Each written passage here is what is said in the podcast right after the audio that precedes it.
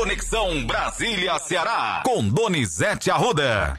Ótimo dia para você, Donizete. E a gente abre mais uma vez a edição da Conexão Brasília-Ceará, fazendo essa contagem. Hoje, sexto dia sem respostas sobre a morte de Diângeles Moraes. Bom trabalho para você. Bom dia, Matheus. Bom dia, Vice News. Estamos correndo, que estamos atrasados dois minutos, dizendo que a Polícia Civil montou uma força-tarefa para investigar o assassinato, a execução do advogado de Anjos de Moraes. Os policiais envolvidos são da melhor estipe, da melhor qualificação profissional. É uma longa equipe de policiais, agentes, escrivãos, escrivãs, inspetores, policiais, delegados, tudo sob a coordenação da Delegacia de Homicídios. É muita gente investigando, desde a noite de sábado. E nós temos otimismo que esse crime vá ser elucidado. E agradecimento ao governador Elmano de Freitas, ao secretário Samuel Elânio, por estarem empenhados em resolver essa execução. Mas nós estamos cobrando, nós estamos atentos. Ontem, com coragem, com determinação, comprovando que está honrando o nome do seu pai, prefeito de Maracanaú, na Câmara Federal, a deputada Fernanda Pessoa levou para a tribuna da Câmara a tribuna do Congresso Nacional esse crime, esse assassinato. Vamos ouvir a deputada Fernanda Pessoa. É, com muita tristeza o falecimento é, do advogado, que é o segundo advogado falecido nos últimos. Em dois meses é o segundo advogado falecido. E esse é o doutor Francisco de Ângelos Duarte Moraes, um advogado de 41 anos, foi brutalmente assassinado ao chegar na sua casa. Ele faz parte do grupo de comunicação DN 7 do jornalista Donizete Arruda, um grande comunicador do meu político cearense. E aqui, nesse momento, eu queria só me externar a solidariedade aos seus familiares, sua esposa, seus filhos, a todos os seus familiares e os seus amigos de trabalho. E é importante que a gente possa, nesse momento, apesar que a polícia está investigando, mas que realmente é, esse crime não vá para o ranking da impunidade.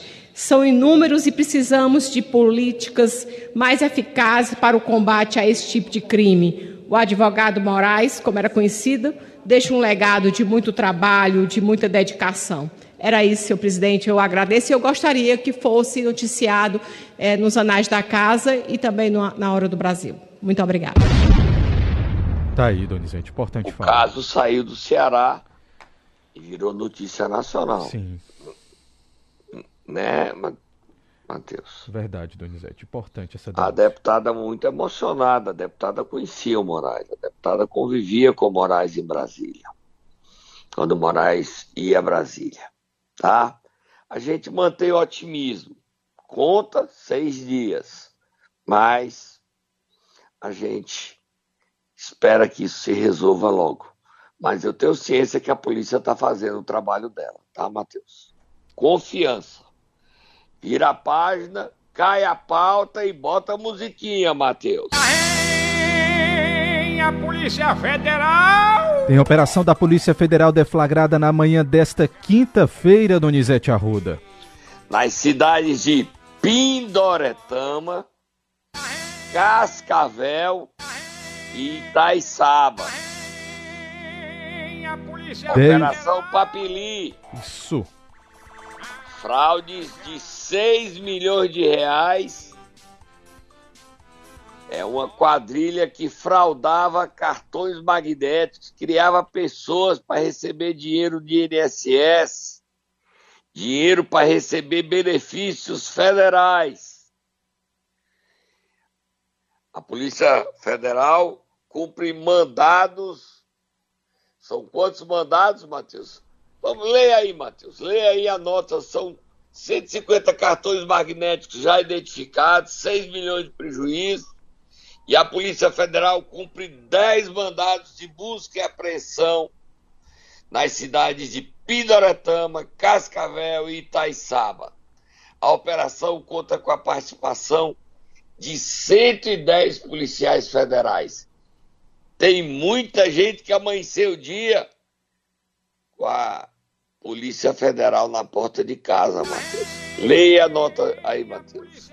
A nota da Polícia Federal diz que a PF deflagrou a Operação Papile na manhã desta quinta-feira com o objetivo de instruir inquérito policial que apura suposta organização criminosa que atua adquirindo ou falsificando documentos públicos, tais como RG, CPF e certidões de nascimento, visando a criação de pessoas inexistentes e a obtenção de, inúmeros benefícios previdenciários ilícitos. A investigação da PF Donizete apontou indícios de que a organização criminosa investigada detém até 150 cartões magnéticos de benefícios do INSS que são sacados mensalmente. A investigação aponta ainda a atuação intensa dos investigados para obtenção de benefícios fraudulentos da espécie amparo social ao idoso bem como há indícios da prática de outros delitos, como ameaças e homicídios, com o intuito de acobertar e assegurar a impunidade dos crimes investigados. O prejuízo aos cofres públicos decorrente da ação criminosa até o momento é de mais de 6 milhões de reais e a Operação Papile interrompe a atuação dos suspeitos, que poderia culminar em prejuízos superiores a um bilhão de reais. Papili, Matheus. Papili, perdão, Donizete, Papili. Aí lá embaixo, no último parágrafo, o nome da operação. Lê aí para as pessoas saberem o que é que significa. O nome da operação remete ao nome dado pelos investigados aos cartões magnéticos, que são provas, as provas das fraudes. As investigações continuam com a análise do material apreendido e fluxo financeiro dos suspeitos. É impressionante como é que Ceará, três cidades tem gente que está até matando para fraudar e ganhar dinheiro do INSS. Um prejuízo que a Polícia Federal calcula que é 6 milhões e 600 mil reais, já isso, mas poderia culminar em prejuízos totais superiores a um bilhão de reais. Minha nossa, é dinheiro demais, Matheus. É dinheiro demais. Dinheiro demais. Muita grana, Muito viu? dinheiro. Vamos correr para dar tempo aí. Nós nem colocamos hoje a briga dos senadores, né, Matheus? No duelo dos abestados. Flávio Bolsonaro e Alexandre Vieira. A gente nem botou os dois, hoje tiveram uma briga feia. Sim. Questão das É, tipo, A gente milícias. bota na- no momento dela, mas não dá tempo. Vamos para o próximo assunto aí, Matheus. Vamos lá, é importante também esse assunto aqui, Donizete, porque o governo liberou 700 milhões de reais a parlamentares num só dia. Segundo o jornal o Globo de hoje, 58% de tudo o que distribu- distribuiu até hoje, tá? Informação é do muito jornal dinheiro. Globo. No Ceará, quem é que lidera? Quem é que tem de cearense nessa lista? É prestígio, tem que ter prestígio. Vai ter gente com prestígio e é dinheiro, é resto a pagar é, de dinheiro que ficou do governo passado. É aquele dinheiro do orçamento secreto que nós falamos ontem aqui, do total. O Lula vai liberar 9 bilhões, já liberou 6, quantos bilhões ontem? 700, Donizete. Quem é que está do Ceará nessa lista? Deputado José Guimarães, que recebeu 9,3 milhões, 9 milhões e 300 mil reais. José líder. Guimarães. Líder do governo, né? Sim. é dinheiro para municípios. Então, os prefeitos têm dinheiro a receber, corra, Matheus, corra. As obras a receber, corra, porque o dinheiro está sendo liberado, tá? Vamos terminar, Matheus, com o último assunto aí, CPI dos atos antidemocráticos. O motivo da briga, que nós não vamos- não vai dar tempo a gente falar, Matheus, antes da CPI, é que o, o Flávio Bolsonaro quer mudar a qualificação da lei de milícia. Segundo o senador Alexandre Vieira, se ele mudar a lei que ele quer, teria a milícia que mata e a milícia light, que faz extorsão. Um assunto bem polêmico. Vamos ver se a gente traz amanhã Sim. esse assunto. Inclusive, aqui a gente já tem aqui separado, tá? detalhes dessa briga que estourou ontem no Senado Federal entre os senadores por Sergipe e pelo Rio de Janeiro. Tá? Para terminar, a CPI dos atos antidemocráticos tem o segundo cearense. Quem é, Matheus? Mandei a nota aí na Folha de São Paulo. Temos aqui a escalação, Donizete. Senadores Eduardo Girão e Magno Malta estarão, e tem o outro cearense, que é o deputado André Fernandes. Então, senador Eduardo Girão, deputado André Fernandes. Por enquanto já são dois cearenses nesta CPI dos atos democráticos que ainda não tem data para começar. Ela foi instalada, mas ainda não tem data para ser iniciada. Tá bom? Vamos dar uma paradinha, eu vou beber aqui um cafezinho e volto em seguida, Matheus. Tá certo, Donizete. Momento Nero. E aí, Donizete, quem nós vamos acordar nesta manhã de quinta-feira? Tata já tá por aqui. Nós vamos acordar um vereador de Fortaleza Hum. que deve deixar, quando abrir a janela em abril do ano que vem, tá passando pouco tempo, falta 11 meses só.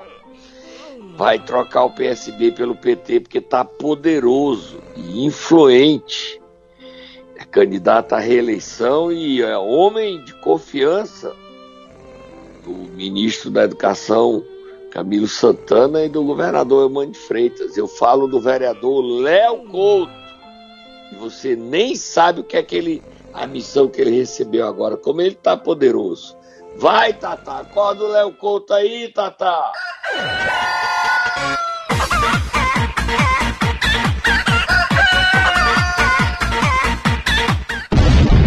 Que missão é essa, Donizete? Hum? Que missão é essa? A missão dele tem muito petista chorando. Tem musiquinha de choro aí? Tem, tem só A gente- choro. A gente vai colocar um bebê chorando aqui pra você enquanto você conta pra gente. Não é um bebê não, é mas é um bebê, choro. não. Não é um É bebê, mas é um choro, é. Agora é bebê. Mas bote a outra. Vai chorando. Quem é que tá chorando? Você sabe, Matheus? Quem é, Donizete? Não sei não. Tem um bocado de petista graduado, petista antigo, chorando. É porque o Lula vem amanhã a Fortaleza pela Sim. manhã e à tarde ele vai pro Crato. E a visita de Lula em Fortaleza, você sabe quem é o coordenador para garantir gente, para garantir a mobilização para que Lula tenha uma grande recepção. Você sabe quem é o coordenador dessa mobilização? Não me diga que é o vereador Léo Couto. É evidente que ele não está só nisso. Tem o secretário Max Quintino que garante todo o respaldo, que é a tranquilidade que dá na sua eficiência. Tem o governador Elmano que cuida pessoalmente conferindo cada detalhe. Mas entre os políticos, o coordenador da visita de Lula à Fortaleza é o vereador Léo Couto. Gente, o que tem de gente falando reclamando porque não foi escolhido. Mas é ciúme, né, Matheus? Ciúme. Isso, o vereador sem Léo. Couto virou coordenador e tá podendo, tá poderoso. E vai para o PT. Tá? Deve deixar o PSB se filiar ao PT e pelo PT disputar a reeleição. Você sabia disso? Sabendo agora, em primeira mão por você. Mas ele tem história, né? Ele é filho do ex-presidente da Câmara, era Juraci, José Maria Couto, vereador do Antônio Bezerra. O, irmão- o tio dele também foi vereador e ele agora é a segunda geração, de- não, segunda não, terceira, porque o avô dele também foi vereador, foi deputado estadual e ele está aí continuando o mandato e virando petista. Se o PT não criar problema, né, para aceitar a filiação dele. Eu não acredito que crie, não. Ele tem uma boa relação com o ministro Camilo e com o governador Mano de Freitas, e o PT não tem por que não aceitar um vereador a mais que traz votos. Vira a página, Matheus. Vamos virar a página, vamos sair da capital, já que a gente está falando aqui de Fortaleza, e vamos para a região metropolitana. Pacajus, Donizete. é escandaloso. Ah, o próprio procurador do município de Pacajus recebeu e encaminhou um documento, certo, Matheus? Um documento. Sim. Onde admite, procurador de Pacajus é doutor João Luiz Nogueira Barbosa, um documento referentes a restos apagados do município de Pacajus. E aí eu queria que você lesse, porque eu não vou nem dizer. A prefeitura de Pacajus está falida. Só que eu soube que essa situação não é especificamente de Pacajus. Se o TCE divulgar esse relatório que foi encaminhado ao Tribunal de Contas do Estado do Ceará sobre o quadro financeiro de Pacajus, o número de municípios falidos, quebrados, ultrapassará as dezenas. Eu estou sendo cuidadoso para não dizer que é só Bruno Figueiredo que quebrou Pacajus. Eu reconheço que a arrecadação caiu. Mas eu ouvi esta semana de um prefeito que tem um rombo mensal de um milhão de reais. E prefeito com responsabilidade, ele está reunindo secretários, vereadores, lideranças e dizer onde nós vamos cortar. Porque ou corta ou quebra. Pacajus não cortou, não fez nada e ainda tem esse rombo. Os dados, Matheus, os dados do documento encaminhado pelo procurador doutor João Luiz à Câmara Municipal e ao Tribunal de Contas do Estado do Ceará. Porque você encaminha para a Câmara e encaminha para o Tribunal. Uma cópia para a Câmara e uma cópia para o Tribunal. Restos a pagar processados. Exercícios de 2023. Aí é balão, famoso balão. Quanto, Matheus? Em 2023, 9.224.772,24 reais e 24 centavos. Você Exercícios quer... anteriores. 30.653.909 reais e 21 centavos. Somando aqui restos a pagar processados, 40 milhões. É a dívida de Pacajus só com aquela com a nota empenhada com serviço, com fornecedores. Aqui não está incluso, não sei se está incluso, tem que consultar a Câmara e o Tribunal, eventuais dívidas no fundo de previdência. Calma aí que tem mais. Tem mais. Restos a pagar não processados, exercício de 2023, Matheus.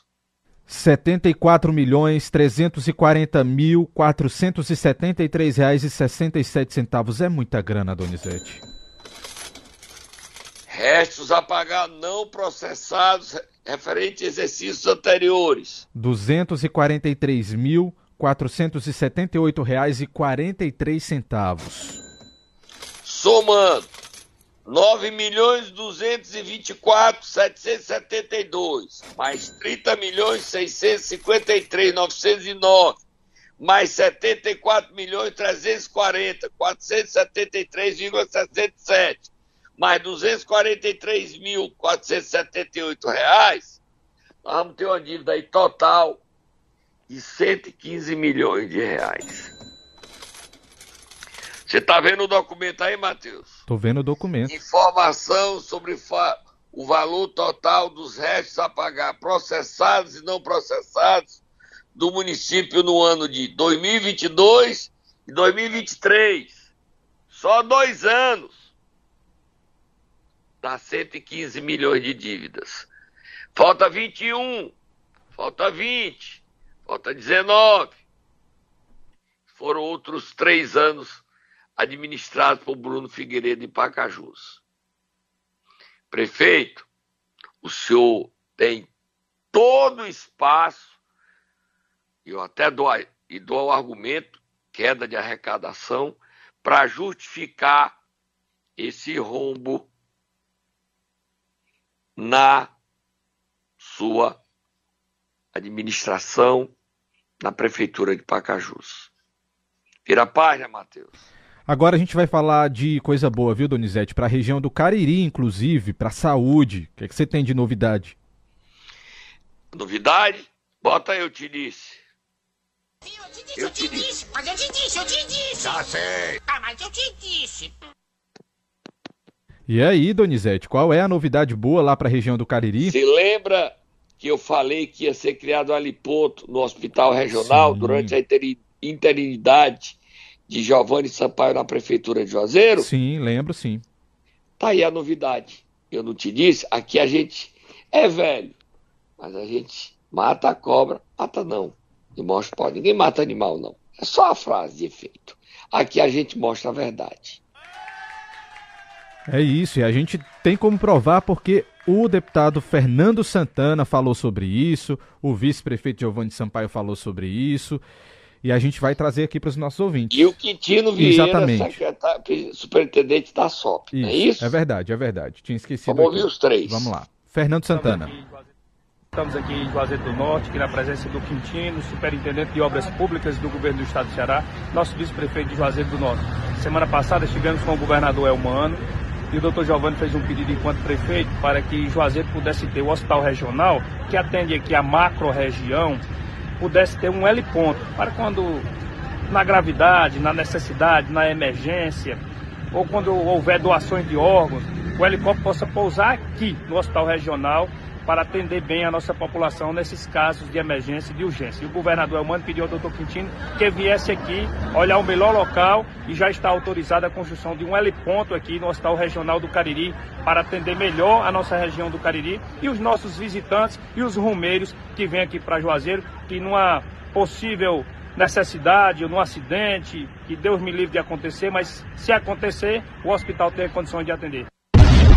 Vamos ouvir Quintino Vieira. Eu já tinha uma viagem marcada aqui para essa região e hoje, agora, meu dia de quarta-feira, estou aqui em Juazeiro e vi a necessidade de vir aqui ao hospital, marquei com vocês dois. Já tinha aqui um plano já desse heliponto há muito tempo e ao confirmar aqui ao lado aqui do hospital, junto com o túnel chegar mais rápido com o paciente aqui ao hospital, o projeto deverá ser iniciado na próxima semana. Vamos orçar e tudo e apresentar ao governador o valor para darmos início imediato a esse heliponto balizado e oficializado junto à ANAC para poder abaixar helicóptero e todo dentro da sua homologação possível. Agora vamos ouvir o vice Giovanni Sampaio. A gente está sem o Giovanni aqui, Gleidson. Me ajuda então aqui a gente encontrar o vice-prefeito de Juazeiro do Norte, Giovanni Sampaio. Tá lá, você passou isso aí em cima. Vamos lá ouvir o vice-prefeito. É um equipamento que vai agilizar no atendimento de emergência, salvando vidas. Muito obrigado, governador.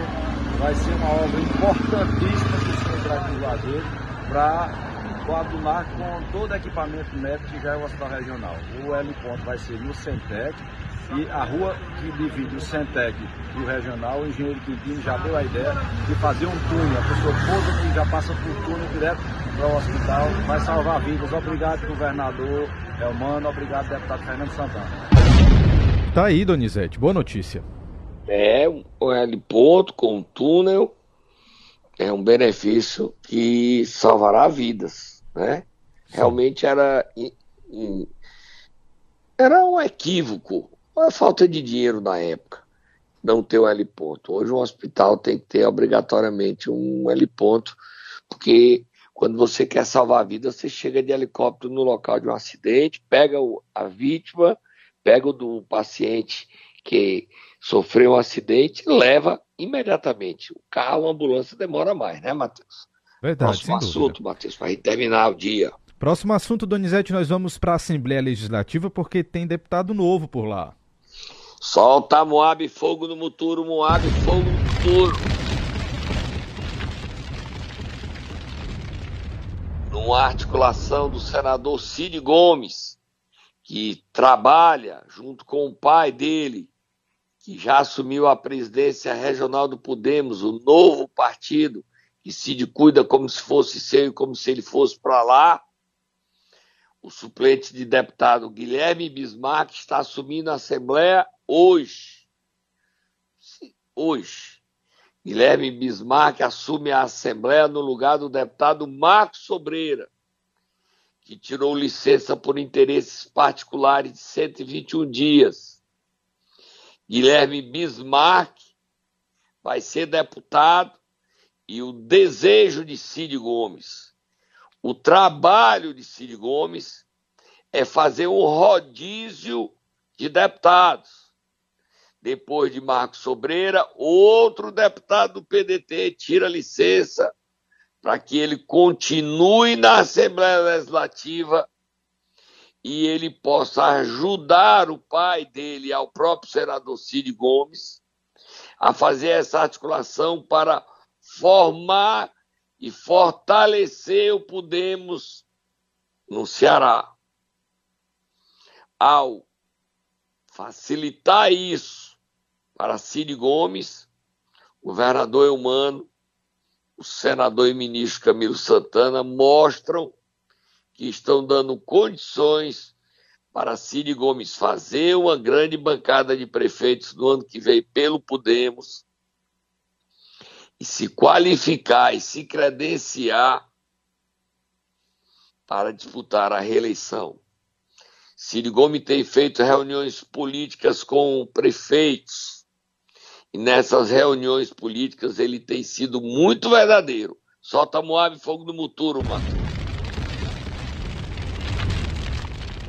Ele reuniu 12 prefeitos, prefeitos não me autorizaram a dar seus nomes, e nessa reunião ele disse: Fui um covarde nas eleições passadas.